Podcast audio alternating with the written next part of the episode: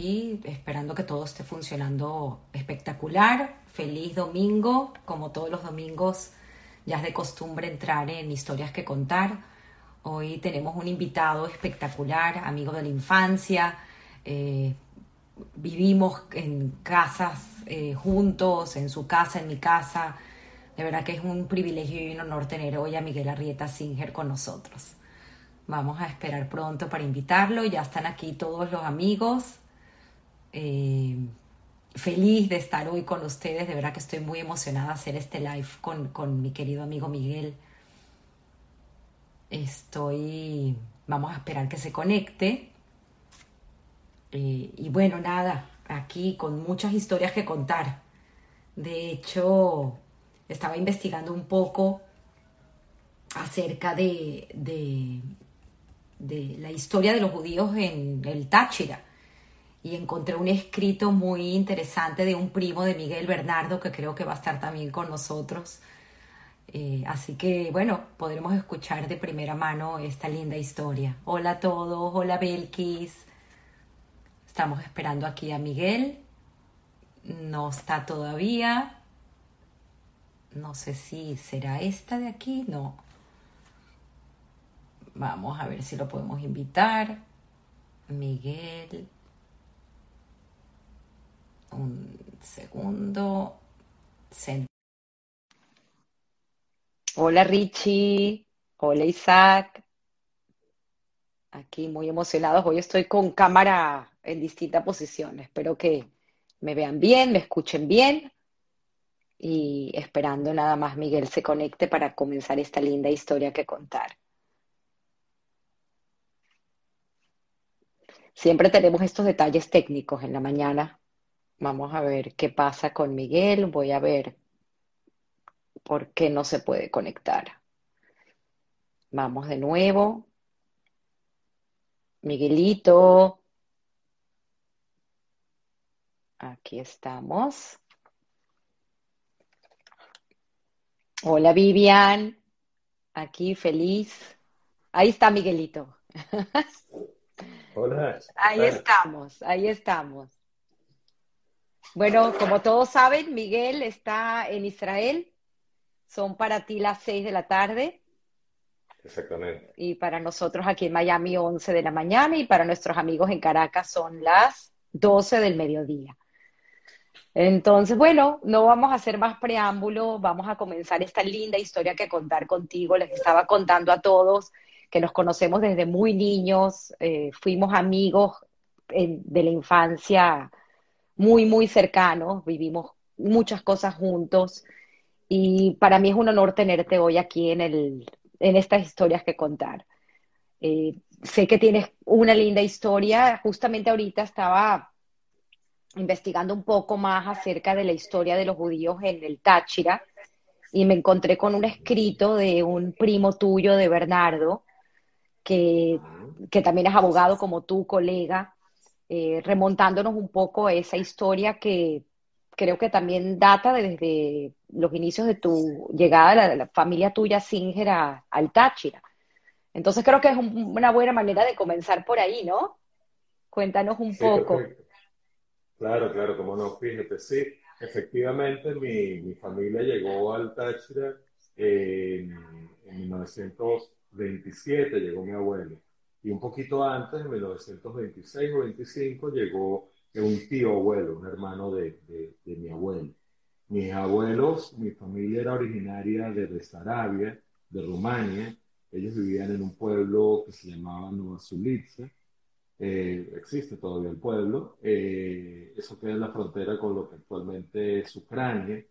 Y eh, eh, debido a la, crisis que existía en la época entre guerras en, Europa Oriental tal, y sobre todo también por eh, el acoso que había en contra de las comunidades judías, eh, sucedían con frecuencia pogroms, hubo pogroms muy famosos en esa época, pues mis, mis abuelos, buena parte de la población de allá, decidió emigrar y muchos de ellos emigraron a Latinoamérica.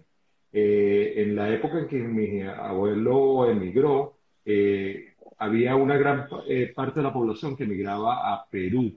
Y el tío, es decir, el cuñado de mi abuelo, eh, que se llamaba Miguel, por él me llamo yo Miguel, él, él había decidido emigrar a Perú eh, como una manera de, establecerse, hacer un dinero y poderse casar. Él tenía su novia allá. Y resulta que él eh, se trasladó a Hamburgo, que es de donde salían los, los barcos para América, para tramitar su visa en Perú y no sé por qué motivo no lo pudo hacer.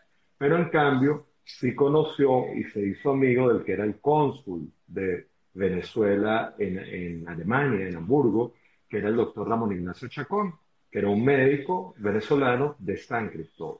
Entonces entiendo que por eso él le dijo, mira, vente para San Cristóbal en Los Andes, una ciudad muy bonita, yo tengo allá familia, qué sé yo. Y así llega mi tío, el tío Miguel, mi tío abuelo, a San Cristóbal. Él le escribe a mi, a, mi abuelo y le dice, le habla de la maravilla eh, que era Venezuela, de las posibilidades económicas que había, que era muy fácil hacer dinero, qué sé yo. Y mi abuelo decide emprender el viaje y se viene con la novia del tío antes se iba a casar con él. El viaje era una travesía, bueno, impresionante en barco y no solo, no solo el llegar de Europa a Venezuela, sino luego dentro de la propia Venezuela, porque en esa época, aunque la gente no lo crea, había que llegar a La Guaira y de La Guaira tenías que tomar un vapor a Curazao de Curazao irte a Maracaibo y de Maracaibo en un barco hasta el sur del lago, desde donde se subía hasta San Cristóbal. No, la travesía. Terrible. Entonces, bueno, total que mi abuelo se estableció, empezó como clapper, le decían, eran eh, las personas que eh, vendían eh, ambulantes con maletas, a cuotas, qué sé yo, empezó vendiendo telas y se estableció, luego, luego logró montar un almacén, y se trajo a mi abuela y ellos se casaron en, Caracas en 1930 y fundaron su familia en San Cristóbal. En esa época llegó a haber una comunidad judía floreciente en el Táchira, eh, se dice que llegó a haber 20 familias, incluso comentábamos el otro día que varios de nuestros compañeros tienen, eh, tenían eh, familiares que vivieron en el Táchira, varias familias vivieron en el Táchira. posteriormente, mis abuelos, bueno, tuvieron cinco hijos, eh, eh, mi mamá era gemela con mi tía Rebeca, había un hermano mayor y dos hermanos menores. Eh, ya los tres mayores fallecieron y, los dos hermanos menores que recientemente también emigraron a Israel y están acá, acá en Israel también. Y, me cuentas que, el, el, lado de tu papá, porque claro, mientras tanto tu mamá y tu, toda la familia Singer estaban residenciados en San Cristóbal, vivieron allí, pero ¿cómo, ¿cómo viene tu papá a la vida de tu mamá? ¿Cómo llega? Bueno, fíjate, es muy curioso porque resulta que mi papá, mi papá nace en un pueblo pequeño eh, de Colombia, en el Magdalena, un pueblo que se llama Santana del Magdalena, eh, que queda justo en uno de los brazos del río Magdalena. Tú sabes que el río Magdalena es una suerte de, columna vertebral y de vía principal de desarrollo en, Colombia a lo largo de su historia. Y entonces mi papá nace ahí, eh, en el seno de una familia tradicional, y resulta que él queda huérfano muy pequeño y es criado por una tía. Sin embargo, era un, era un niño con una curiosidad intelectual muy grande y eso lo llevó a irse desarrollando, a ir estudiando, eh, posteriormente se graduó y se incorporó desde muy joven a la carrera diplomática. En Colombia fue eh, cónsul, fue funcionario eh, consular, posteriormente embajador en varios países y hizo toda una carrera durante, no sé, más de 40 años en la vida diplomática en Colombia. Y precisamente Dentro de eso, uno, eh, inicialmente sus primeros destinos fueron en algunas islas del Caribe y posteriormente él lo, él destinan en Venezuela. Y empieza a ser cónsul y él, vivió de hecho 11 años en Venezuela. Y uno de los sitios donde él estuvo durante más tiempo y donde hizo una, una, una labor más destacada fue precisamente uno de los principales consulados de Colombia, que es el Consulado de Colombia en San Cristóbal. Cuando él era cónsul en San Cristóbal, eh, se conoció con mi mamá. Mi mamá era una mujer, una muchacha muy bonita, eh, eh, muy joven, mi mamá tenía apenas 15 años, y ellos pues se enamoraron, eh, se enamoraron, este, mi papá fue a pedir la mano de mi mamá y, eso para mí, para mi abuelo fue terrible porque mi abuelo venía de una, de una familia eh, tradicional, eh, más o menos bastante religiosa, eh, judía, y él quería, por supuesto, que, que, que, sus hijas se casaran con, con, con, hombres judíos. Y mi, pues mi mamá y mi tía eran las, las, las, hermanas mayores, y entonces, pues por supuesto, le hicieron la, la, guerra terriblemente, le hicieron una persecución a mi papá espantosa, le rayaban el carro, bueno, eh, tantas cosas. Y finalmente mi papá se fue, él, eh, reinició, tuvo que seguir en otros en otros destinos. Y, pero mi mamá, yo creo que yo creo que ellos nunca se olvidaron el uno del otro de alguna manera, pero eh, mi papá luego se casó, se casó, conoció una, una señora, fundó un hogar, se casó y tuvo dos hijos, que son mis dos hermanos mayores. Este, y eh, lamentablemente la, eh, eh, la, esposa, la primera esposa de mi papá, se enfermó gravemente y falleció. Mis, mis, hermanos quedaron huérfanos muy pequeños. Muy pequeños y con el tiempo, mi papá, por eso Avatar el Destino, volvió a ser cónsul en San Cristóbal y se volvieron a conseguir, pero muchos años después, o sea, no sé, 15 años después.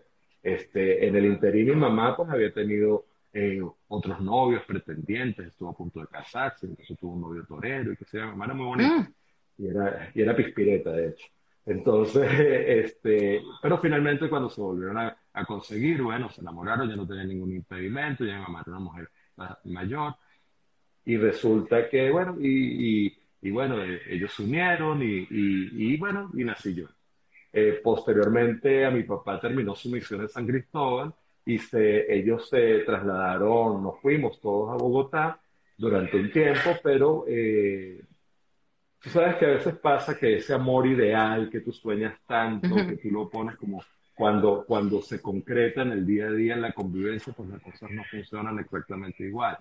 Y posteriormente, ¿qué pasó? Que mi, mi, mi abuelita eh, falleció repentinamente, mi abuelo quedó viudo solo, mi mamá se, regresó de Bogotá, me dejó a mí en Bogotá un tiempo y luego finalmente ella decidió buscarme y regresarse y se separaron pues porque mi papá luego lo, destacaron como embajador en la, en la Santa Sede y se fue para Italia y luego para otros países y durante mucho tiempo estuvimos eh, separados. A mí realmente me criaron, luego mi abuelito falleció al poco tiempo, él le sobrevino una pena moral muy grande y se enfermó y falleció y posteriormente entonces mi mamá regresó, a, eh, se instaló en Caracas con mi tía Rebeca, que vivía en Caracas con su, su gemela, y, y, mi tía Esther, que era, que era, la menor, que era estudiante, y, y, y, ellas son en realidad las que me criaron a mí. Yo durante muchos años eh, vivía solo con mi mamá y mi tía, mi mamá y mi tía eran como mi mamá y mi papá durante mucho tiempo.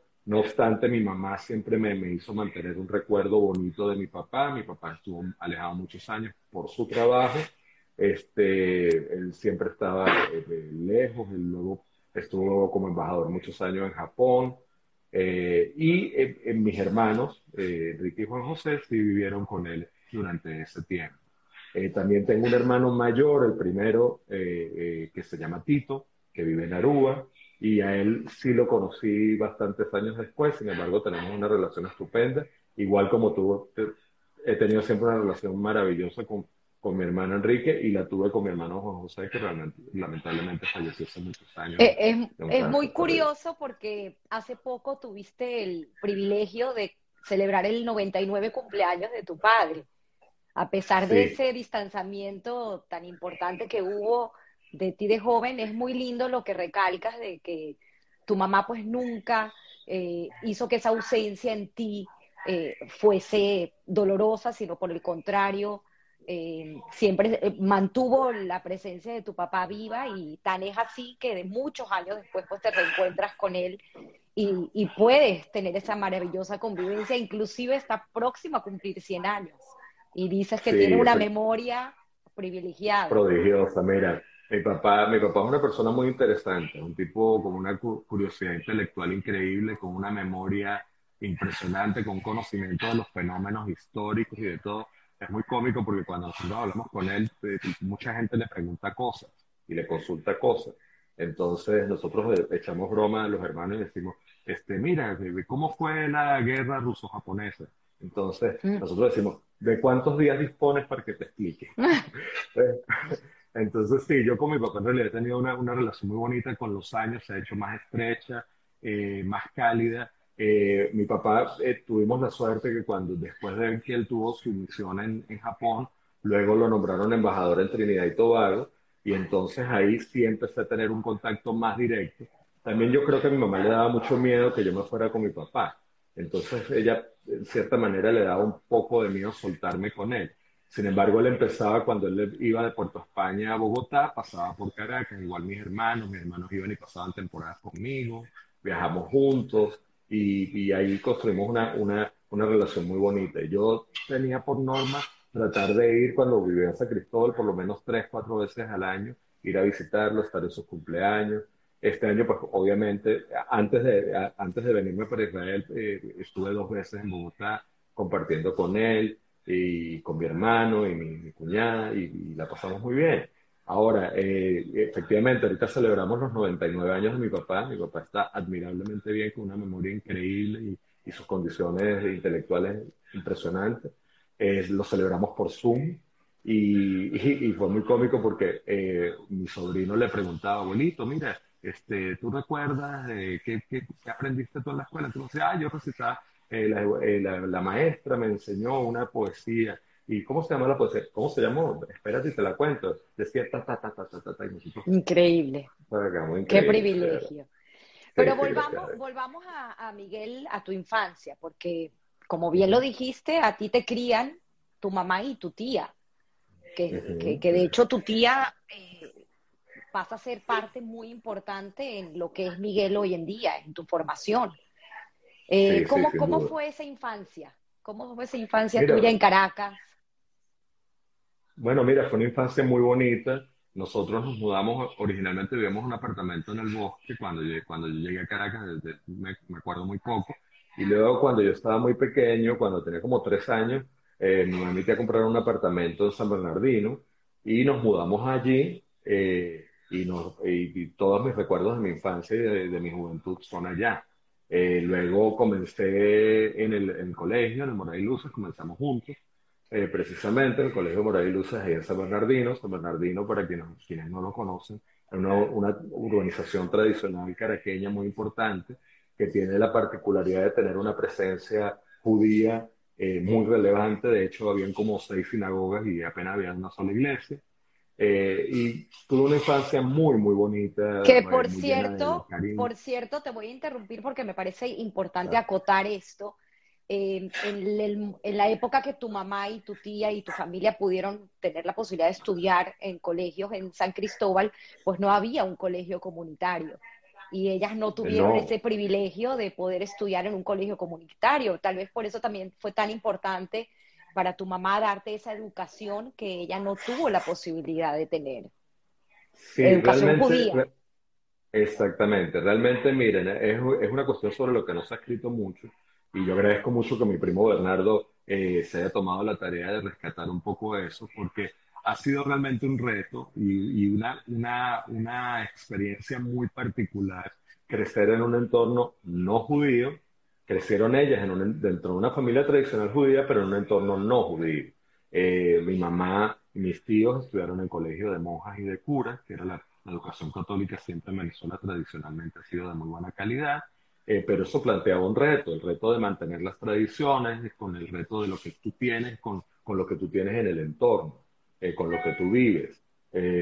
y eso mismo, eso mismo me sucedió a mí una vez que, no, que ya yo adolescente, ya prácticamente adulto, regreso a San Cristóbal, porque yo sí tuve una educación judía en el colegio, una educación de muy buena calidad, el colegio realmente era un colegio, y lo es seguramente en la actualidad, un colegio excelente, la educación es de primera calidad, nos dieron, tú recuerdas, Tamara, el profesores de primera, profesores que daban clases en la universidad, era todo un privilegio estudiar allá. Y es un privilegio que, que nosotros tuvimos. Y yo tuve la ventaja de poder tener lo que ellas de alguna manera no tuvieron, porque si bien lo tuvieron en su hogar, encontraban una, una realidad muy distinta en su entorno. ¿ok? Sin embargo, nosotros estamos muy integrados a la, a, eh, la comunidad eh, en general, en general Eh, por ejemplo, mi tía, mi tía ocupó cargos muy importantes, ella fue una mujer muy, muy, muy emprendedora y muy inteligente, eh, sacó dos carreras al tiempo, luego sacó dos carreras más, ocupó cargos públicos muy relevantes y yo siempre aprendí de ella ese amor por el estudio, por, por el progreso, el amor a la música, al arte. Igual mi mamá, mi mamá era una mujer eh, muy creativa, eh, con una sensibilidad muy especial. Y, y bueno, ellos, ellos, eh, sin duda, ellas hicieron de mí la, la, la, persona que soy. las pocas virtudes se las debo a ellas. Hmm. los, los, defectos son, son, esos los traje yo. Y de, y de niño, pues, siempre pensaste que serías arquitecto. Todos los que te rodeábamos sabíamos tu, tu admiración por, por la arquitectura, por tus paseos por, por, el centro de Caracas, admirar estas grandes obras. ¿Y, qué pasó? bueno, fíjate que es muy curioso porque yo toda la vida, cuando, cuando nosotros estábamos en el colegio, todo el mundo, conchale, que no sé qué voy a hacer, uno, bueno, voy a ser médico como mi papá, y yo estaba segurísimo de que yo iba a ser arquitecto, porque a mí siempre me ha encantado, yo tengo libros de arquitectura, sé historia de la arquitectura, siempre me gustó muchísimo y yo quería ser arquitecto. De repente, cuando nosotros nos hicieron unos, unos test vocacionales muy importantes en el colegio, a mí me, estupendos, de verdad, fuera de lo común, eh, a mí me dijeron, bueno, mira, te puede resultar porque tú tienes cierta mezcla de, de, de habilidades que, que, dan para eso, pero tú estás mandado a hacer para una carrera humanística. Entonces eso me puso a mí a pensar, eso coincidió también eh, cuando nosotros estábamos en el quinto año, terminando, terminando bachillerato. Eh, mi mamá, un poco tiempo antes, mi mamá se había regresado para San Cristóbal. Ellas montaron un negocio, eh, tenían una, una, una, compañía de servicios alimenticios y mi mamá se fue. Yo me quedé un tiempo viviendo solo en Caracas y resulta que mi mamá se, se enfermó gravemente porque estaba terminando el colegio.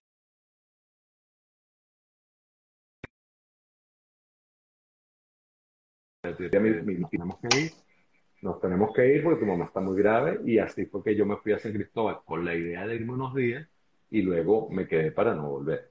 Al principio fue muy duro porque para mí pues era como, era difícil, viste, mudar una, a, una, a una ciudad pequeña, muy bonita, una casa muy bonita, todo eso, pero, pero que yo no conocía a nadie. Y, y, yo no tenía como, no, no, sentía que tenía ninguna relación con nada allí. Y para mí fue muy difícil porque eso fue un comienzo nuevamente en mi vida. Y, y más terrible todavía que yo no me pude graduar en el colegio, porque yo no pude terminar. Yo, yo me fui como en abril de ese año y nosotros terminábamos, no sé, en junio, julio, no recuerdo.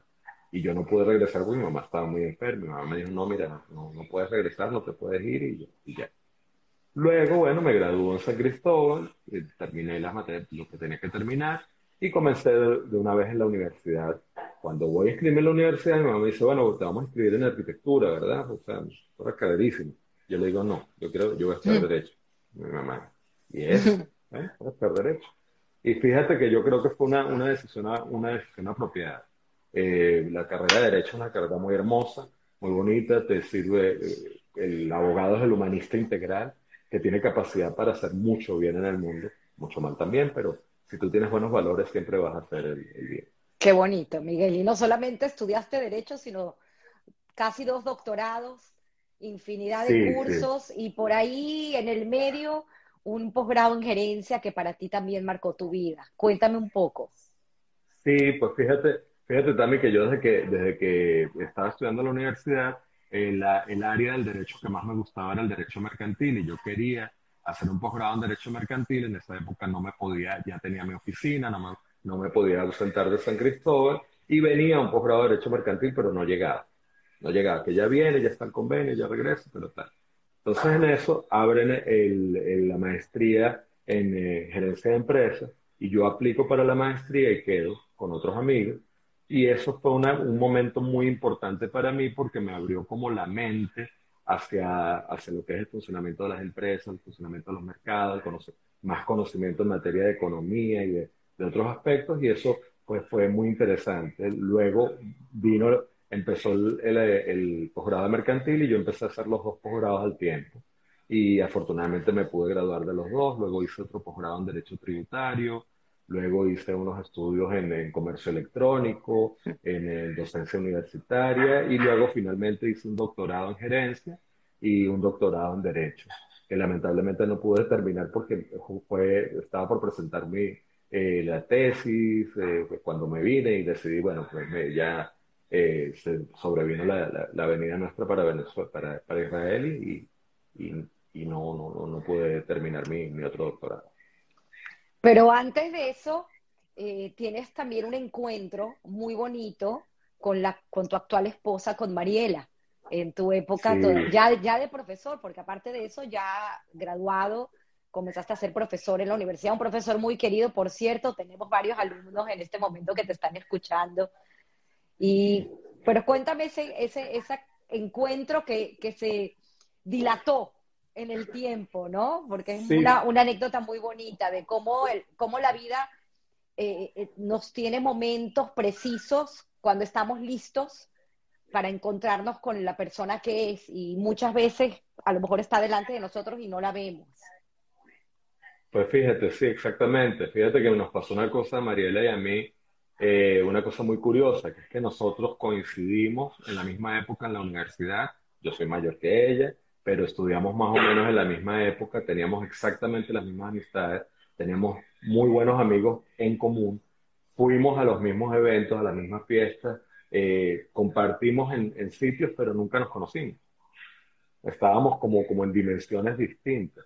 Yo durante ese tiempo tuve, tenía una novia con, la que estuve muchos años, eh, Mariela también tenía un novio, eh, luego ella terminó con su novio, yo terminé con mi novia, me iba a casar y al final no me casé. Bueno, en fin, y, pero resulta que luego nos conseguimos en la universidad, porque cuando yo empiezo a dar clases en la universidad, me llaman de la universidad para dar clases, en la Cátedra de Derecho Mercantil, este, resulta que eh, María estaba trabajando en, en el Tigre en Estado Estaba, ella es contador público. Y la llamaron también de la universidad para desempeñar un cargo administrativo. Y resulta que uno de los profesores que ella coordinaba era yo y el primer profesor que ella conoció en la universidad fui yo. Y en esa época ellos estaban, eh, estaban haciendo una reforma curricular y yo estaba ayudando en eso. Entonces trabajé mucho con ella nos conocimos, hicimos buena amistad, luego la cosa fue poniéndose cada vez más seria y tal, y fíjate, y luego empezamos a descubrir que teníamos los mismos amigos, que habíamos estado en los mismos sitios durante muchísimo tiempo y nunca habíamos coincidido. Pero, pero, antes, antes de eso, tú tuviste algo que contarle a Mariela, porque tú estuviste ah, a punto de casarte. Sí, sí, yo estuve a punto de casarme eh, con mi otra novia, nosotros nos queríamos mucho, tuvimos un noviazgo muy, muy largo, pero lamentablemente luego tenemos planes muy certeros de casarnos, pero yo lamentablemente me di cuenta al final de que ahí algo, había algo que no estaba funcionando bien, eh, probablemente de parte mía. Yo pensé que si tú no eres feliz no puedes dar felicidad y, tuve que tomar la decisión en un momento dado de, de decirle que no, no nos íbamos a casar. Y eso fue muy duro. De hecho, a mí todo el mundo me cayó encima porque todo el mundo la quería mucho a ella y con toda la razón. Y yo, pero tomé esa decisión y bueno. Y eso se lo conté yo a Mariela, apenas nos conocimos. Yo, mira, yo tuve una novia, así, así, estaba, me pasó esto y esto y aquello y tal. Cuando las amigas de ella le vienen a contar, ella le dice, ay, mira, ay, no, me estoy saliendo con un profesor, profesor Miguel, este, ese es un ta, ta, ta, ta, ta, ta, ta, porque mira lo que le hizo a mi amiga. Y dice, sí, ella me, él me contó, ella me contó, ta, ta, ta, que se fue de tal manera.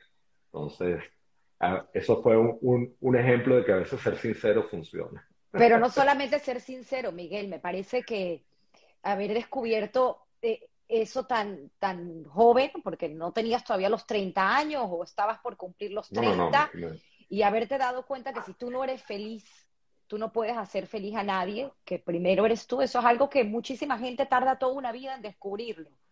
Es, admirable. Bueno, mira, eh, no sé si, no sé si realmente es admirable, pero realmente yo, por ejemplo, tengo una concepción con respecto a la familia. Para mí la familia es muy importante. Y yo pensé que si me iba a casar, me iba a casar para toda la vida. Cuando, eh, y si me hubiera casado con la otra muchacha, pues eh, tenía que ser con esa convicción. Y si yo me sentía que no estaba en ese momento enamorado, pues cómo iba a permanecer para toda la vida.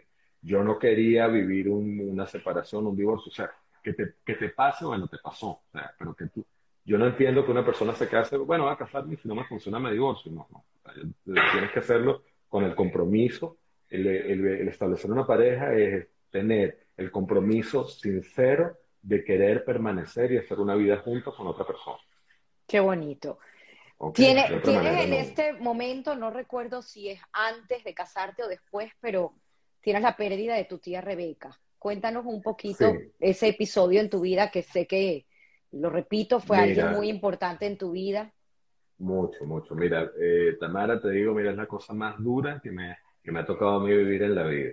De verdad, me suena, suena, suena raro, hay gente que lo, lo interpretará mal, pero, pero en mi caso a mí me dolió incluso más la pérdida de mi tía Rebeca que la de mi mamá, con todo, con, todo lo que yo las adoraba. Porque la pérdida de mi tía Rebeca fue algo muy, muy súbito. Fue ella de repente, de repente enfermó y murió en, menos de una semana. Entonces eso fue una cuestión terrible. Para mí fue un golpe muy duro. yo me deprimí mucho, me costó mucho recuperarme eh, de eso. Eh, mi mamá me sorprendió a mí de una manera increíble porque ellas al ser gemelas, ellas tenían una relación, bueno, simbiótica, ellas se sentían, se querían, se adoraban, peleaban, pero tenían una relación increíble entre ellas. Este, y yo pensé que mi mamá, yo dije, bueno, mi mamá se va a derrumbar con la, con la, con la idea de mi, de mi tía. Aparte, mi mamá dependía mucho de mi tía.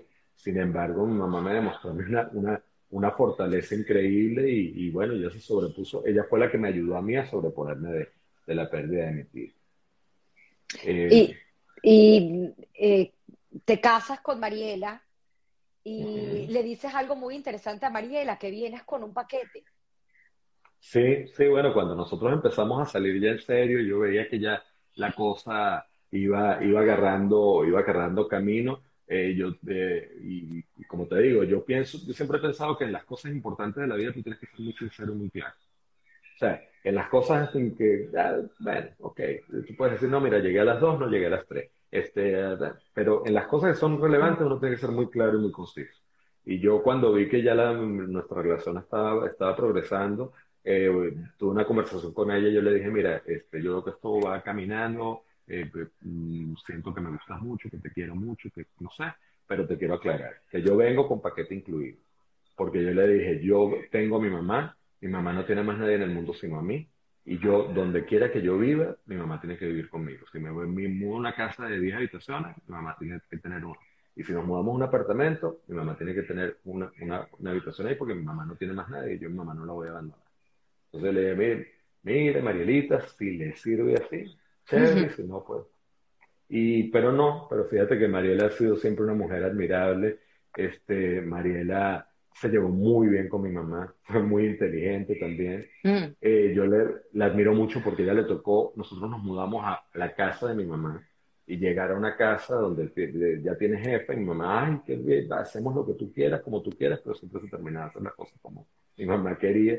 Y ellas se llevaron muy, muy bien, toda la vida. Eh, mi mamá, eh, Mariela me apoyó mucho también cuando mi mamá enfermó, cuando mi mamá enfermó, tuvo una enfermedad terrible, un poco larga y, y sufrimos mucho con eso y, y Mariela siempre me apoyó mucho con eso. Y, y le dimos la, yo creo que eh, eh, le dimos la dicha a mi mamá de que conoció a sus nietos y lo disfrutó mucho por poco tiempo, pero lo disfrutó bastante. Eh, David y Rebeca. David y Rebeca, sí, exactamente, son mis hijos. son, bueno, adolescentes ahora.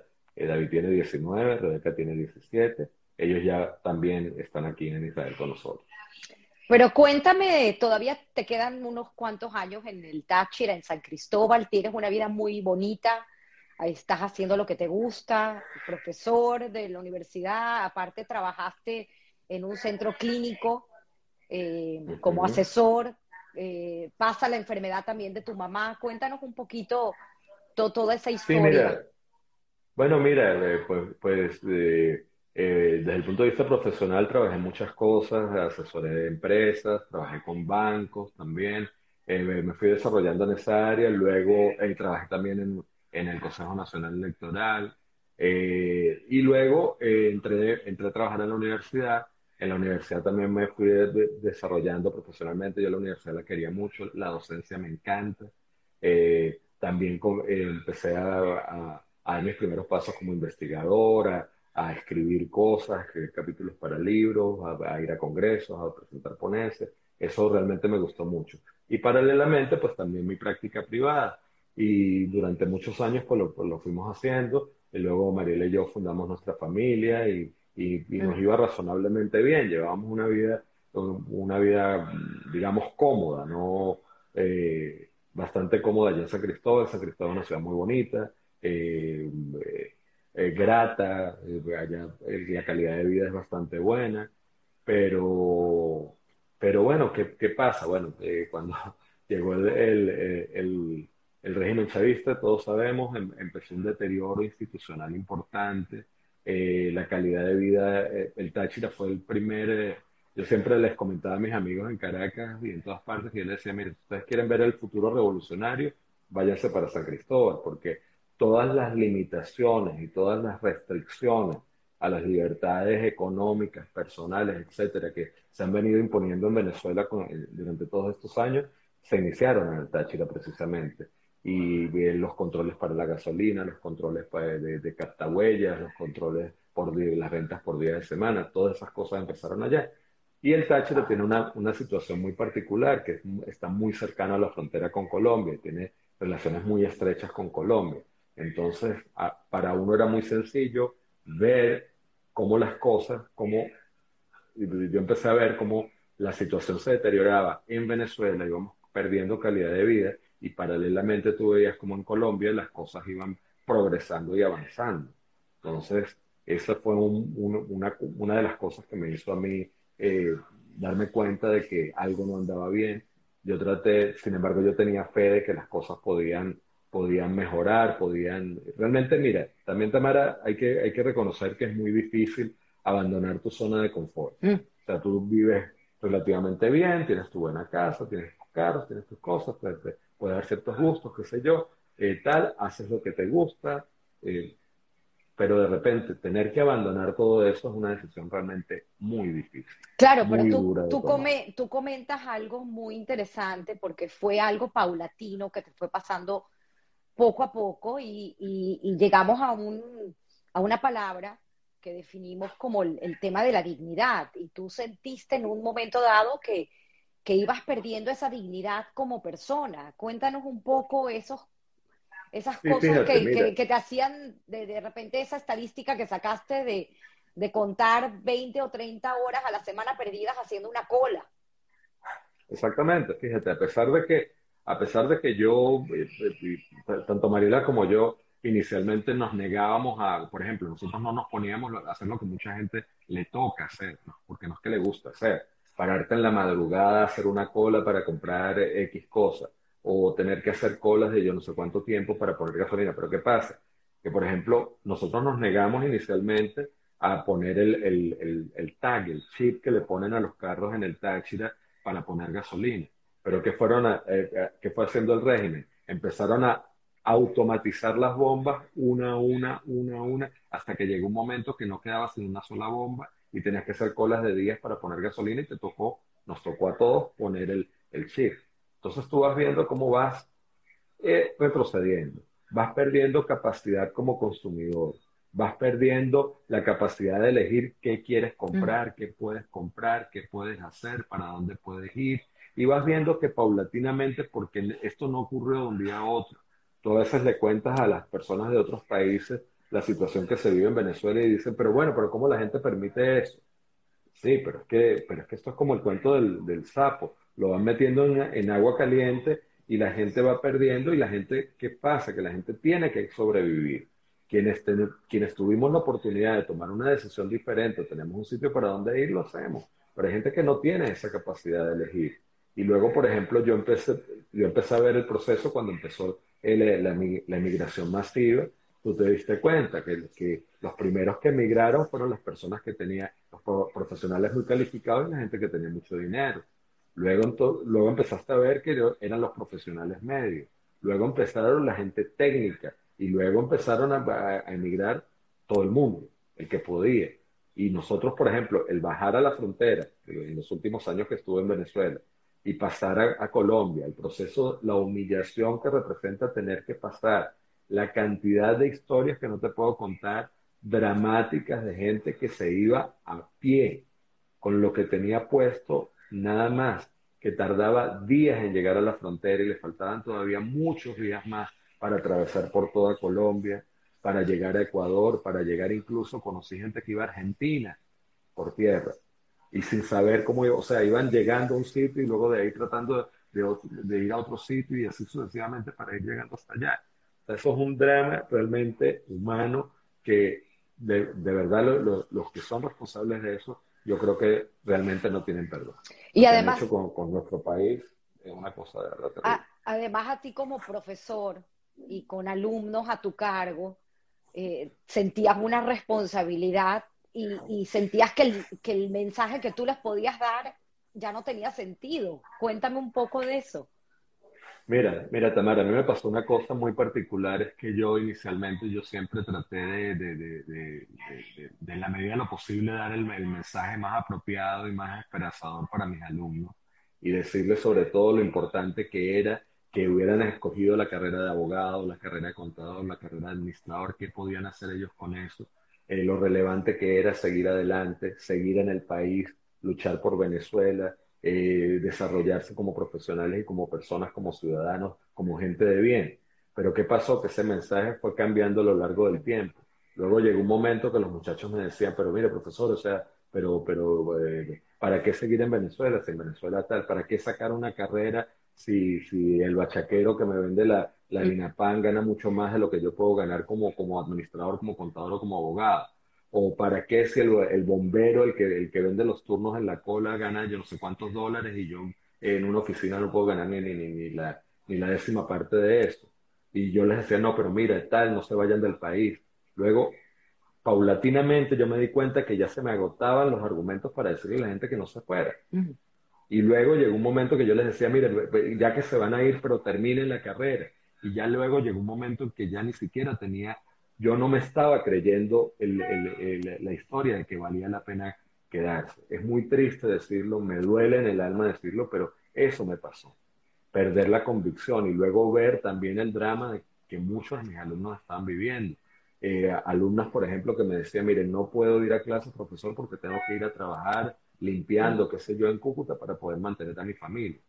O, cosas como esas, o, la lucha que era llegar cuando ya no había gasolina, cuando habían protestas, cuando eh, a veces, mire, yo mismo hacía una lucha titánica a veces para llegar a, la universidad a dar las clases y cuando llegaba a la universidad entonces te encontrabas, de repente me, me pasó en alguna ocasión que llegaban nada más tres o cuatro alumnos porque los demás no había transporte, no podían llegar.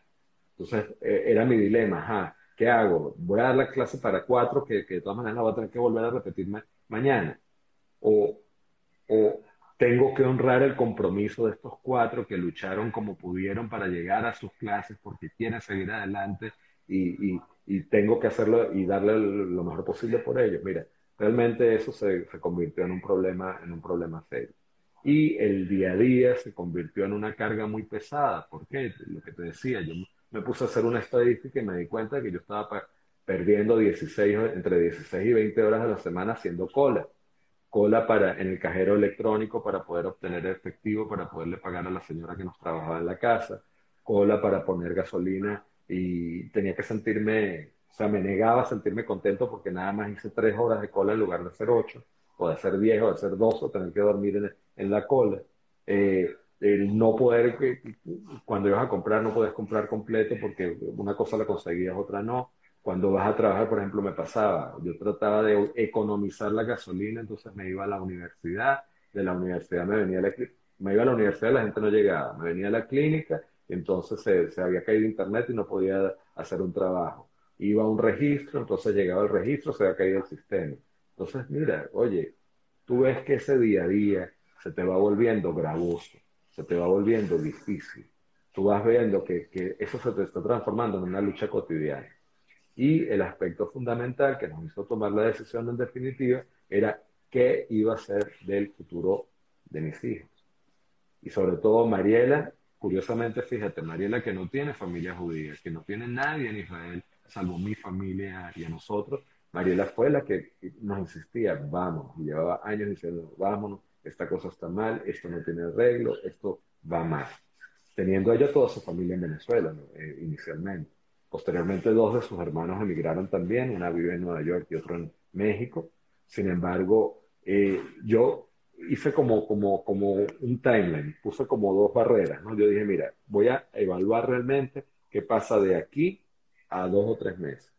Y entonces me empecé a dar cuenta cómo tú no te vas dando cuenta, pero, pero tú eh, comías dos veces a la semana en la, eh, fuera y ya no lo puedes hacer. A lo mejor lo puedes hacer una vez al mes. Eh, íbamos cada 15 días al cine, no puedes salir. Este año no podemos salir de vacaciones porque te, cambiamos el carro y no lo puedes hacer. Entonces, parecen cosas eh, baladíes en el sentido de que muchas cosas son materiales y tú dices, bueno, lo más importante lo tienes, pero, pero ese día a día, esa, eh, me, sucedió una cosa que me, que me dio como una cachetada, fue que en una ocasión se me dañaron los dos carros. Afortunadamente tenía como mandarlos a reparar, pero me tocó, entonces dije, bueno, pues ni modo, pues el, trabajo voy a ir en transporte público, no había transporte público. Eh, bueno, eh, tenía la plata para andar al taxi, pero no tenía cómo, no tenía cómo pagar, no tenía cómo pagar el taxi. Eh, mi suegro me ayudaba un poco, mis cuñados también, pero, pero yo me daba cuenta de que, entonces me tocó, entonces dije, bueno, voy a ir caminando, que era lejos, a, la universidad y, de la universidad me vengo tal y mi suegro me busca. Y de repente yo cuando veía, voy a tomarme un café y eran las cuatro y media de la tarde y estaba toda sangre, todo el comercio sangriento cerrado yo decía, ¿pero qué es esto? Entonces te das cuenta lo que vive el día a día de la persona que anda a pie. Lo que, lo que vivía la señora que trabajaba en mi casa, que era como parte de mi familia, que esa señora tenía la, mística y la entrega en el trabajo de, de, llegar muchas veces a pie, caminando kilómetros para poder llegar a trabajar. O sea, mira, eso, eso no puede ser. Eso no está bien. Eso no es normal. Eso no es adecuado. Y eso no es calidad de vida. Entonces, Toma, toma la decisión entonces de, de, de emigrar. Eh, sí. Eh, haces aliá. Quiero que expliques un poco qué significa ser aliá eh, a través de la agencia judía. Y llegas en 2018 a Israel. Sí. es admirable y no, y no dejo de repetirlo porque no solamente dejaste todo lo material, sino además tu profesión. Porque ahorita en Israel no puedes ni siquiera ejercer como abogado. Tienes que empezar literalmente de cero. Y no solo, sino con 50 años y dele, con una familia, con dos hijos, y, es una situación bastante diferente a, alguna otra migración que pudiésemos tener en, en, situaciones distintas. A lo mejor se parece a la de nuestros abuelos, a la de nuestros padres, cuando les tocó migrar en su momento. Por eso es que decimos que, lo llevamos también en nuestros genes. Pero cuéntame un poco eh, eh, esa decisión, cómo llegas a Israel y lo que haces hoy en día. Bueno, fíjate qué pasa. Nosotros, pues, eh, ya desde años antes, Mariela me ha insistido que, que pensáramos la posibilidad de, de hacer alianza. mi familia se fue viniendo poco a poco. Primero se vino un primo que se vino hace como 26 años. Eh, siendo muy joven, luego se vino una prima que había quedado viuda y se vino con sus hijos, luego se vino otra prima que se vino con su esposo y sus hijos adoptivos y uno de sus hijos, y, y así paulatinamente, luego se vino otra prima muy querida, que es mi prima Berta, que se eh, terminó la universidad, era muy buena estudiante, tenía muy buenas ofertas de trabajo, sin embargo hace como 20 años se vino a, eh, se vino a, a, estudiar acá con la idea de estudiar, hacer una maestría y efectivamente la hizo, y se quedó acá, eh, acá, acá en Israel, y así paulatinamente se fueron viniendo uno a uno mis primos. Como ven en las fotos, eh, mi familia acá son un montón, tengo 38 primos acá, entre, entre mis primos y, sus hijos, los que se han casado, mis dos tíos, los únicos dos tíos que tengo, están también acá. Entonces, ¿qué pasa? Que en ese proceso, cuando la familia se empezaba a venir, eh, nosotros tenemos la tradición de que siempre le hacía una cena para despedir al primo que se iba, a la prima, a tal, luego a mi tío, luego así sucesivamente, y luego empezó, empecé a notar que esas reuniones cada vez eran más pequeñas, pequeñas, pequeñas y pequeñas, hasta el punto que ya cuando nosotros nos vinimos ya prácticamente no había nadie que nos despidiera. Y en este momento solo tengo dos primos, mi primo Bernardo, que está en San Cristóbal y que está en proceso de venir, y mi, prima Hanna, que vive en Margarita, que, que por ahora no tiene intenciones de venirse. Ahora, tomamos la decisión de venirnos, hacemos, yo había hecho ya hace muchos años el trámite por medio de la agencia judía. La agencia judía es quien tramita esos procesos para emigrar a Israel. Es una emigración muy particular, se llama Aliyah, que Aliyah en hebreo quiere decir subida, porque no es una subida física, sino una subida espiritual, porque para nosotros venir a la tierra de Israel es subir, es ascender. Entonces, nuestro proceso de alianza, nosotros lo hicimos conforme ese proceso se hace eh, para las personas que no lo saben, y cuando se fundó el Estado de Israel, este, una de las leyes fundamentales que se crearon fue la ley del retorno.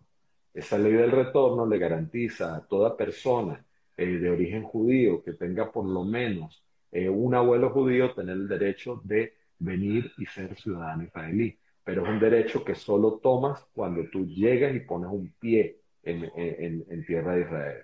Entonces, ¿qué sucede? Eh, por cierto, ese criterio hay que, hay que tomar en cuenta que cuando se estableció el Estado de Israel, uno, un, factor que tuvo eh, una importancia determinante en el establecimiento del Estado fue también lo que sucedió en la tragedia del Holocausto, que casi acaba con, con, con la, con, eh, la totalidad de los judíos de Europa. Entonces, ¿qué ocurre? Eso dio una cachetada en la conciencia de la humanidad al darse cuenta de que realmente eh, nosotros éramos un pueblo porque hay algo particular que no todo el mundo entiende. El pueblo judío es un pueblo singular, es un pueblo único. ¿Por qué? Porque cuando tú estudias lo que es el concepto de un pueblo, un pueblo es una población asociada a un territorio, tradicionalmente. Pero nosotros hemos sido un pueblo durante dos mil años sin territorio. Tuvimos territorio, pero fuimos expulsados de allí. Sin embargo, siempre hubo presencia judía en Israel. Y cuando se funda el Estado de Israel, se garantiza por medio de la ley del retorno el mismo criterio que utilizaron los nazis en las leyes de Nuremberg para exterminar a los judíos y para exterminar a nuestras familias, que fue el, tener al menos un abuelo de origen judío. Entonces igual nosotros nos eh, hicimos el proceso, nos vinimos, cada vez ese proceso fue más complejo, de cuando, fue, de cuando venían mis, mis, mis, primos y cuando vinieron mis tíos, cuando nos vinimos nosotros, cada vez más difícil, porque como no hay ni siquiera embajada de Venezuela en, Israel en Venezuela, ni hay relaciones diplomáticas, eh, nosotros salimos casi, casi, casi subrepticiamente, en el sentido de que nosotros salimos con pasaje a París. Nosotros salimos a París y sin visa eh, a París y, y, casi que escondiendo los papeles que tiene, porque yo tenía mi visa como Olé, pero esa visa me la colocaron fue en París. Pero cuando tú llegas a Israel, al mismo momento que tú llegas a Israel, en el aeropuerto de Ben Gurión, automáticamente te entregan tu cédula de identidad, te dan tu tarjeta, te afilian al, al seguro para que tengas un servicio de seguridad social y de salud, te abren una cuenta bancaria donde te depositan ayuda. Aparte, Israel tiene un, un sistema de absorción de, de la inmigración en mi concepto modélico, porque tiene toda una organización en cada uno de los ministerios y las oficinas públicas, tienes exenciones de impuestos, tienes una ayuda financiera, ojo, no es que te van a mantener para que, tú llegues acá de vago, te dan una ayuda como para que tú... un empuje. un empuje para que estudies hebreo y aprendas, para que, eh, eh, por ejemplo, mi hija que llegó... Eh, estudiando bachillerato para que ella, un programa especial para inmigrantes, y estudiar con inmigrantes de, de, de, Japón, de Corea, de, de Etiopía, eh, de Colombia, eh, tienen un especial para ellos para que se adapten a la, a, la realidad israelí, eh, para podernos nosotros adaptar. tenemos una ayuda para, nos ayudan con una pequeña porción para poder pagar el alquiler, es decir, te dan todos los elementos durante un tiempo para que tú te establezcas y tengas una vida digna y decente en este país. Sin embargo, eh, David en el proceso se queda todavía en San Cristóbal solo, bueno, con la familia de, Mariela, porque tenía que terminar su último año de bachillerato. Creo que eso te, te, lleva a ti a lo que tú no pudiste hacer, que en definitiva, cuando tu hijo te lo plantea, pues le dices, te quedas, terminas y Exacto. Claro. Claro, sí, fíjate que nosotros en el año antes, cuando ya decidimos que nos íbamos, eh, decidimos en el último año eh, mandar, a mandar a los niños a, Estados Unidos con la familia de Mariela para que practicaran un poco el, idioma y tal, a, Florida y a Nueva York. Y resulta que cuando llegan ya nosotros veníamos adelantados al proceso, pero la idea nuestra era venirnos los cuatro, venirnos juntos. Y resulta que cuando los muchachos llegan de Estados Unidos, ellos me llaman muy seriamente a hablar conmigo y me dicen que ellos, que ellos quieren plantearme que por favor David se quiere quedar, que Rebeca, que de paso, Rebeca era la más reacia para venirse. Ella no se quería venir, ella tenía raíces muy, muy sólidas, muchas amigas, em, ella adoraba su entorno, su casa, su, su colegio, su club, sus amigas. Y, y resulta que David me, me, plantea eso, me plantea que, que lo deje quedar. Él estaba haciendo ya quinto año de bachillerato, Rebeca estaba haciendo cuarto. Rebeca dijo que bueno, que ella aceptaba venirse, pero que, que por favor dejaran a David. Y nosotros aceptamos hacer eso. David se quedó, terminó su quinto año y al terminar, pues prácticamente inmediatamente se vino. Y luego cuando él se vino, no llegó con nosotros, sino que llegó a un kibutz. Un kibutz es como una organización comunitaria de producción tradicional, lo más parecido al, al, socialismo puro que yo he visto es un kibutz, o por lo menos así era su origen. Llegó un kibutz estupendo, maravilloso en el norte de Israel, donde estudió con gente de todas partes del mundo y estuvo durante seis meses en un programa muy interesante que lo han ayudado a él mucho a madurar y a integrarse a la sociedad aquí en Israel también. Y lo interesante también es, eh, ayer te lo pregunté, tu, tu, tu Israel también representa una, un acercamiento a tu espiritualidad. Te tocó llegar a Jerusalén, hoy en día vives en Beersheba, pero pasaste ese primer año en Jerusalén. Cuéntanos un poco qué significó estar en Jerusalén para ti. Mira, yo te digo, yo no soy una persona muy religiosa, nunca lo he sido, eh, pero sin embargo sí tengo muy clara mi, la necesidad espiritual que todos tenemos y la, y la creencia en Dios y la, y, la, y la importancia que le debo mantener las tradiciones. Eh, cuando yo vine la primera vez a, a Israel y llegué a, y fui a Jerusalén, Mira, viajar a Jerusalén, y se lo digo a todas las personas, se lo digo a mis amigos y a cualquier persona que yo conozca, cualquier persona que viaje alguna vez y que pise la tierra de Jerusalén, nunca va a ser igual. Mira, la espiritualidad que se siente aquí, el misticismo, el aire de Jerusalén tiene una cosa que es, es, particular. O sea, visitar el, el, el, el el, el, muro de los lamentos, visitar la iglesia del Santo Sepulcro, visitar las mezquitas, ver la devoción que tiene cada una de las diferentes religiones, de las facciones religiosas que hay.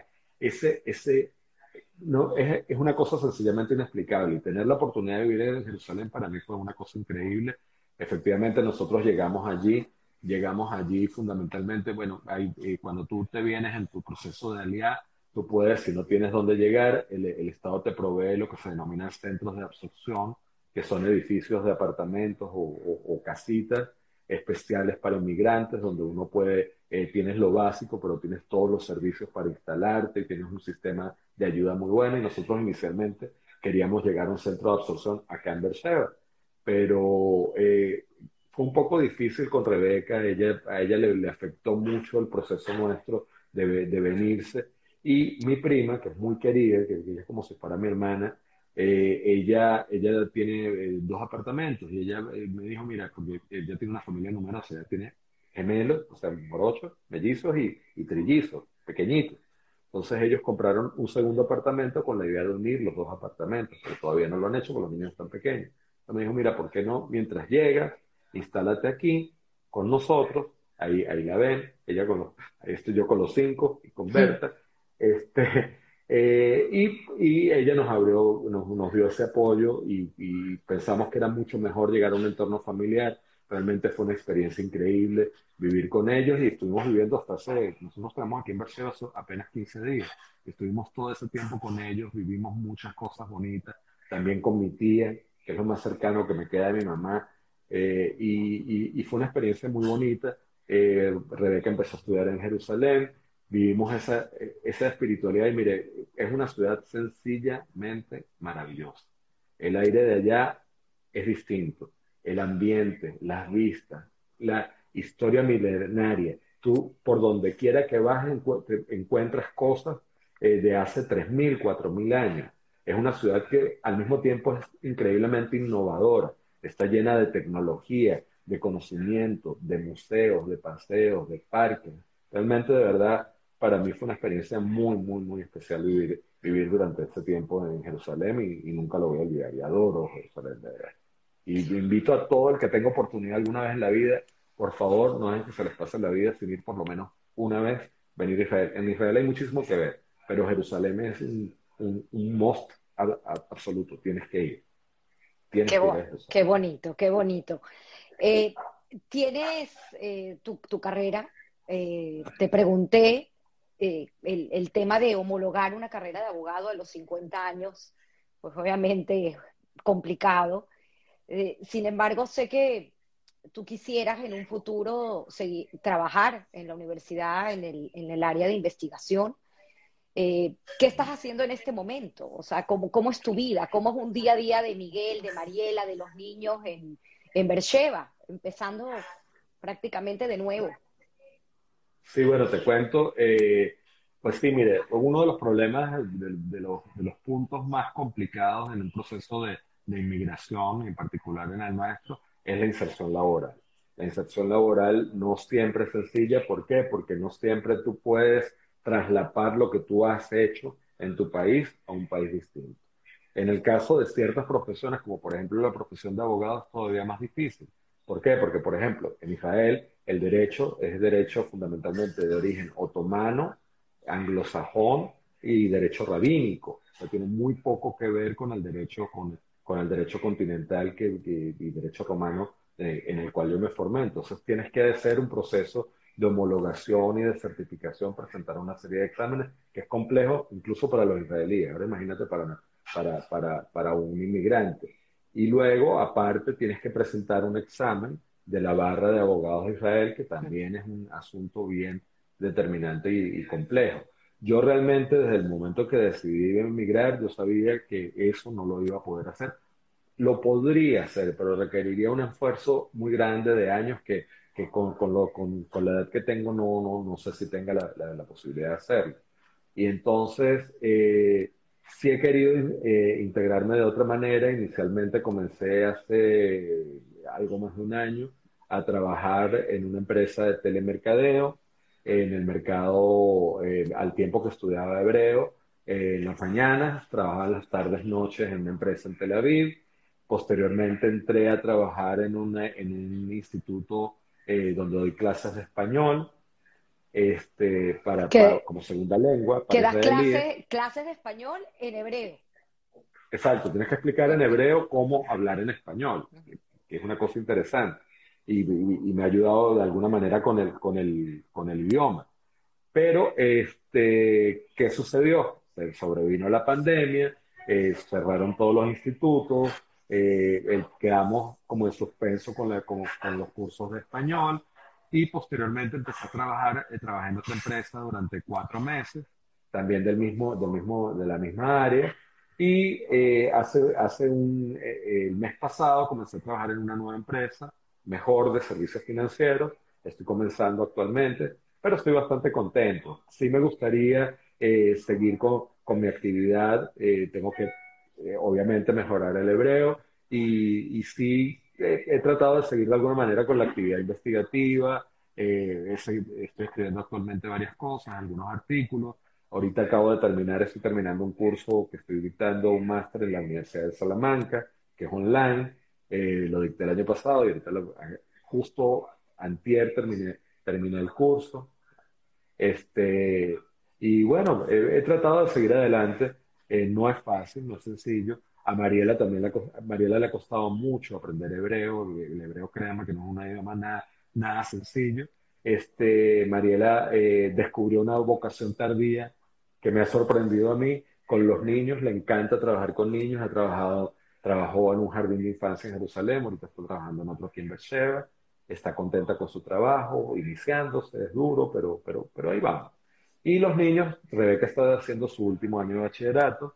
Aquí en, eh, a partir del de, penúltimo y el último año se presentan unos exámenes que te clasifican para la universidad. Ella los ha presentado y ha salido bastante bien. Eh, está estudiando en, Jerusalén pero actualmente eh, nosotros estamos en Beersheba, ella, va y viene, pero ahorita no, no tiene que ir porque las clases, todas las clases que está tomando de los cursos en la actualidad son por Zoom. Eh, acá, como saben, hubo un segundo cierre, eh, se cerró todo el país y se, se, está abriendo poco a poco. Con las clases de español todavía no hemos vuelto. ¿Viajas en tren todos los días, una hora de ida, una hora de regreso a Tel Aviv para tu trabajo? Sí, sí. Estupendo. Mira, eh, mira, ¿qué, ¿qué, sucede? Israel es un país eh, estupendo, hay muy buena calidad de vida, el sistema de transporte es asombroso mm. y tiene, eh, hay una particularidad que aquí la vida en, tanto en Jerusalén como en Tel Aviv y sus alrededores es bastante cara, bastante costosa. Entonces nosotros tomamos la decisión, Mariela sobre todo empezó a averiguar, yo tengo unos primos acá, tengo otro amigo nuestro que, que hizo alía conmigo también, compañero nuestro del colegio, que también vive acá en Berseba, empezamos a averiguar y eh, Berseba es una ciudad muy interesante, es la capital del desierto, del Negev, queda en el, en el sur de Israel y es una, eh, una ciudad con una muy buena calidad de vida. Eh, decidimos alquilar un apartamento. Primero Mariela obviamente consiguió trabajo acá y luego yo viajo todos los días. Yo antes de todas maneras igual viajaba de, de Jerusalén a Tel Aviv. Ahora la diferencia es que viajo de, de, desde, desde acá, desde, desde. Es un viaje muy cómodo, el tren es una maravilla. En ese tiempo aprovecho para hacer cosas, corregir, leer, qué sé yo, estudiar un poco hebreo. Y, pero, pero realmente pasa una cosa muy curiosa, que es que en, eh, es casi igual a mí me da risa la gente que, que, trabaja conmigo y vive en Tel Aviv, pues muchas de ellas tardan más o menos el mismo tiempo que yo tardo, eh, viniendo de, de, lejos, digamos. Tu actitud. Aunque eh, sí, eh, yo creo que uno, yo creo que uno siempre tiene que tomar lo mejor de lo que, de, de lo que hace y estar siempre agradecido, dar siempre gracias a Dios, dar gracias por lo que uno tiene, por la familia que tiene, por, por mira, yo, yo creo que yo soy un optimista sin remedio.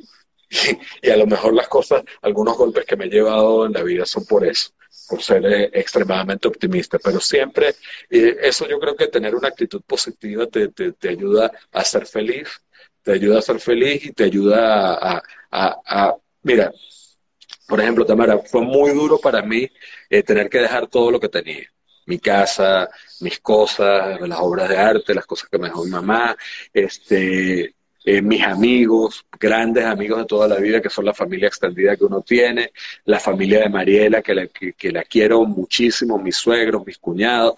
Pero ¿qué pasa? Yo creo que tú tienes que pensar no solo en lo que no tienes, sino en lo que sí tienes. Y que a veces tienes que tomar decisiones de dejar unas cosas para tomar otras. Y, y agradecer las cosas buenas que tienes tú en la vida y las bendiciones que Dios te da. Entonces yo creo que cuando tú tienes esa actitud eh, positiva, cosas, cosas buenas te pasan. Y de alguna manera eh, entender que tú tienes que eh, vivir procesos, vivirlos en su momento y seguir adelante con un, con un espíritu positivo, con tratar de progresar, luchar y siempre hacerlo con, con, la, con la cabeza en alto y tratar de, de no perder tus valores y de seguir adelante siempre para conseguir tus objetivos.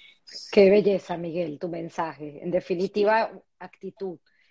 No quisiera terminar sin hacerte la pregunta que, que tomo de Guy Ross, a quien admiro muchísimo, y es saber un poco a lo largo de tu vida qué piensas, qué le debes a la suerte y qué le debes al trabajo, al esfuerzo. Mira, eh, yo creo que las dos cosas se combinan de alguna manera, pero siempre es más importante el trabajo que la suerte. O sea, siempre el, el, el trabajo tesonero, el seguir adelante, el estudiar, el mantener la curiosidad intelectual, el mantener la mente activa, el mantener el, el, nunca olvidarnos de ese niño que tenemos dentro, o sea, de, de, de tener capacidad de sorprenderte, de disfrutar con una flor que ves, con, con, una bonita vista, con un atardecer, eso es algo muy importante. Eso se lo debes tú, eso tú lo tienes que trabajar, pero también la suerte juega en eso, porque a veces se te presentan oportunidades que si no las aprovechas, eh, las, las ves pasar. Entonces yo creo que la mayor parte de las cosas que yo he tenido, las he tenido, las he tenido por, por, por el trabajo y por el esfuerzo.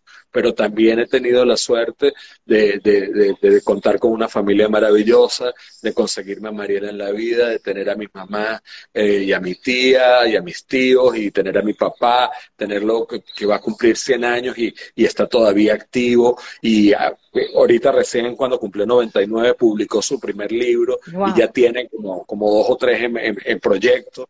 Entonces, eso es un ejemplo, un ejemplo, un ejemplo a seguir. Y, son infinitas razones para, para seguir dando gracias por las muchas cosas que tienen. Tener amigos de toda la vida. Mira, por ejemplo, Tamara, nosotros que somos amigos desde niños y que hemos pasado periodos tan largos de tiempo que ni siquiera nos hemos visto. Pero ¿qué pasa? Que simplemente hacemos una llamada y tú haces el clic y, y regresas como que, como que no hubiéramos hablado antier. Y eso no solo me ha pasado contigo, me ha pasado con muchos de mis amigos. Y por ejemplo, esta experiencia tuya tan, tan valiosa de historias de, que contar, que nos ha permitido conocer gente con experiencias de vida tan, tan maravillosas y tan inspiradoras. Son cosas que te hacen valorar mucho las cosas que tienes y todas las cosas bonitas que tú has vivido a lo largo del tiempo. Qué bonito, Miguel, gracias. Pero es un privilegio poder conversar contigo y no quiero que el tiempo se acabe. Eh, pero en definitiva tenemos que cerrar ya pronto porque si no es mucho tiempo, la gente a lo mejor se va a aburrir. Pero quiero que por favor terminar contigo y con un consejo que tú le puedas dar a la juventud. O sea, tienes dos hijos, eh, hablamos del tema del ejército, eh, que, que, también me encantaría que, que, lo menciones porque el llegar a Israel representa también un, un, reto importante que es hacer el ejército obligatorio, cosa que en otros países pues es una, una situación que, que, los jóvenes no, no, deben, no asumen como, como, un compromiso, a diferencia en Israel. Eh, lo van a hacer ahorita tus hijos y quiero además que termines con un consejo a, nuestra juventud. Pues mira, yo creo que, eh, mira, eh, la juventud hoy en día tiene muchísimos retos tiene muchos retos eh, que tienen que ver con la necesidad de, adaptarse a un mundo cambiante, de enfrentar los retos de vivir en un mundo tan hiperconectado como en el que vivimos en la actualidad, pero también tienen el reto de honrar las tradiciones y honrar eh, y recordar siempre de dónde vienen. Eh, nosotros en nuestro caso, el, el reto fue que venir para mis hijos venirse a Israel representa también la necesidad de integrarse al ejército israelí. De hecho, mi hijo ya eh, se, va a enlistar eh, eh, a mediados del, del, año que viene y mi hija también en el mes de agosto, el 30 de agosto, también se va a alistar. Pero ¿qué pasa? Que Israel es un país muy particular porque es un país donde eso es una cuestión integral que forma parte de la vida del país. Entonces, forma parte de tu proceso de integrarte al país. Claro, es un cambio esencial. ¿Por qué? Porque en la juventud, por ejemplo, en nuestros países, por ejemplo en Venezuela, la mayor parte de los muchachos a los que yo les daba clases eran muchachos muy jóvenes, porque la gente a los 16, 17 años empieza a estudiar en la universidad y a los 20 o 22 o 23 años ya estás graduado y a los 25 años ya a lo mejor tienes un posgrado. Acá las cosas ocurren a otro ritmo. Acá la gente termina el colegio, se va para el ejército, después del ejército muchas veces se toman un año para viajar, para conocer, para vivir experiencias y después de eso es que empieza la gente a, trabajar y, o a estudiar. Pero ¿qué sucede? Que es un elemento fundamental para la integración de un ciudadano y de un joven a la sociedad mm. en Israel. Y es, es un elemento donde viven experiencias, donde aprenden cosas, donde le enseñan, donde pueden estudiar, pueden prepararse, pueden conocer, pueden tomar cursos.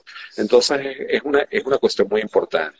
Eh, a, la juventud no le puedo decir otra cosa que seguir adelante, que el estudio es muy importante que eh, conservar los valores familiares es esencial. Si tú no sabes de dónde vienes, no puedes saber hacia dónde vas a ir. Y a las personas que, que eh, han pensado eh, o que están actualmente emigrando por múltiples razones, viviendo como vivo yo, mi, mi, mi, nueva diáspora, este, el consejo es, por un lado, basarse en sus valores, estar seguro de lo que tienen, no olvidarse de dónde vienen y, de cierta manera, bajar sus expectativas en el sentido de que tú no puedes pretender hacer exactamente en otro país lo que tú hacías en tu país. Tú no puedes pretender vivir en otro país como vivías en el tuyo, pero tú sí puedes eh, en muchos casos obtener las cosas buenas que, que, te pueden dar calidad de vida, eh, salud, educación y tratar de integrarte poco a poco, de conseguir el camino adecuado para tú conseguir un, un equilibrio adecuado entre lo que tú haces, lo que logras y el bienestar espiritual que toda persona necesita y, con el bienestar material que también eh, toda persona requiere. Entonces, para todo inmigrante, esto constituye el verdadero reto, saber no pensar siempre en lo que dejaste, en lo que perdiste, en la comida que no te estás comiendo, en, eh, en, la parrilla del fin de semana con tus amigos que no vas a poder tener, en el encuentro del Día de las Madres que a lo mejor vas a tener que vivir, pero agradezcamos que por lo menos tenemos la tecnología y eso nos permite de alguna manera eh, cambiar una cosa por otra y valoremos lo que sí tenemos.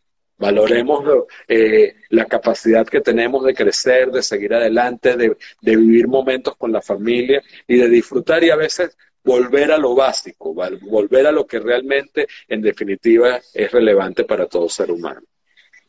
Miguel, es que deberías, aquí lo están diciendo tus amigos, eh, hacer eh, charlas motivacionales, porque de verdad que tus palabras nos llenan de aliento. Eh, te voy a leer unos cuantos mensajes. Richito de Ledano, gracias Miguelito. Excelente, gracias por abrirte y compartir con nosotros. Creo que este es Ricardo Gerdan. Eh, no, no sé qué Singer, linda entrevista, algún familiar tuyo, Rebeca, excelente entrevista, tu hija, te cuento por aquí más. Eh, Miguel, tienes el mejor atributo, la amistad siempre, sin importar el tiempo y la distancia. Me tengo que poner los lentes para seguir leyendo. Bárbaro Miguel, Oriana Yurman, que ese es Sergio, que está nada tecnológico y está, muchos hacen esto, ¿no? Que se meten en el Instagram de sus hijos. Richie Toledano, otra hora más, Miguel. Queremos saber más de ti. Y bueno, aquí tengo infinitos, infinitos mensajes de gente que te quiere. Eh, grande Miguelito, felicitaciones, hermosa historia. Eh, no hay palabras. Me encanta, me encanta, Miguel. Bella entrevista. Felicitaciones, comparto plenamente tus puntos de vista. Te admiro como ser humano. Boris Ackerman. Qué bello, qué bonito has tocado muchos corazones hoy y nada más agradecida. Son las 12 y 17 minutos. Menos mal que Instagram ya no los corta. Así que, ¿qué te puedo decir? Y estoy segura, Miguel, segura que harás historia. No me cabe la menor duda que harás historia tú y tu familia en la tierra prometida. En la tierra prometida. Gracias, Un abrazo. Mira, infinitamente agradecido, Tamara, de verdad. Eh, un placer, tú sabes, tú sabes lo que te quiero, lo que quiero a ti, a tu familia, lo que quise tu papá, a tu mamá, a todo y lo que y el cariño con el que los recuerdo. Y de verdad me parece una iniciativa fabulosa que, que estás haciendo. Te admiro mucho y te agradezco infinitamente de tu atención y de esta oportunidad de comunicarme y de compartir esta historia y abrir un poquito el corazón con, con tanta gente querida y gente conocida que, que, que, por cierto, tienes una anécdota muy linda con mi mamá acerca de la comida congelada. Sí, muy cómico. Nos estábamos acordando ayer porque resulta que cuando yo viví solo, cuando yo viví solo en el apartamento en Caracas, eh, pues yo iba muchísimo a casa de Tamara y los padres de Tamara eh, viajaban mucho. Y la señora, la señora Nadia, señora Tigba, ella cocinaba muchísimo y congelaba. Y yo nunca había visto tanta comida congelada. Y a mí me encantaba porque ella hacía unos pasteles riquísimos y, y, me los, y ella me enseñó indirectamente a congelar la sopa. Entonces yo cuando vivía solo, congelaba la sopa y con un cuchillo caliente cortas el pedacito de sopa que necesitas, lo metes en el microondas y la sopa siempre está fresca. Entonces siempre recuerdo eso con cariño. Igual recuerdo mucho a tu papá. Tu papá en una, en una ocasión me dijo una cosa muy, muy, muy bonita. Me dio un día, eh, yo me quedé en tu casa, no me acuerdo por qué, fuimos por una fiesta, no me acuerdo qué, y desayunando tu papá me llamó aparte y me dijo, me dijo, mira Miguel, donde quiera que yo esté, yo quiero que tú sepas que cuentas conmigo como un padre. Y me, me de una manera muy bonita y eso nunca lo podré olvidar. agradezco tus palabras, Miguel. Gracias, gracias. Bueno, ya saben el truco de la sopa que yo no me lo sabía. Ah, bueno, pues tú ves, pues, claro, que hay que aprender. Y eso se aplica a cualquier tipo de sopa, bien sea wash o bien sea, yo creo que no lo he probado con la, la pero de repente, pero de repente vamos a intentar. Bueno, un abrazo a todos. Bueno, Gracias. Gracias, gracias, cuídense mucho. Chao.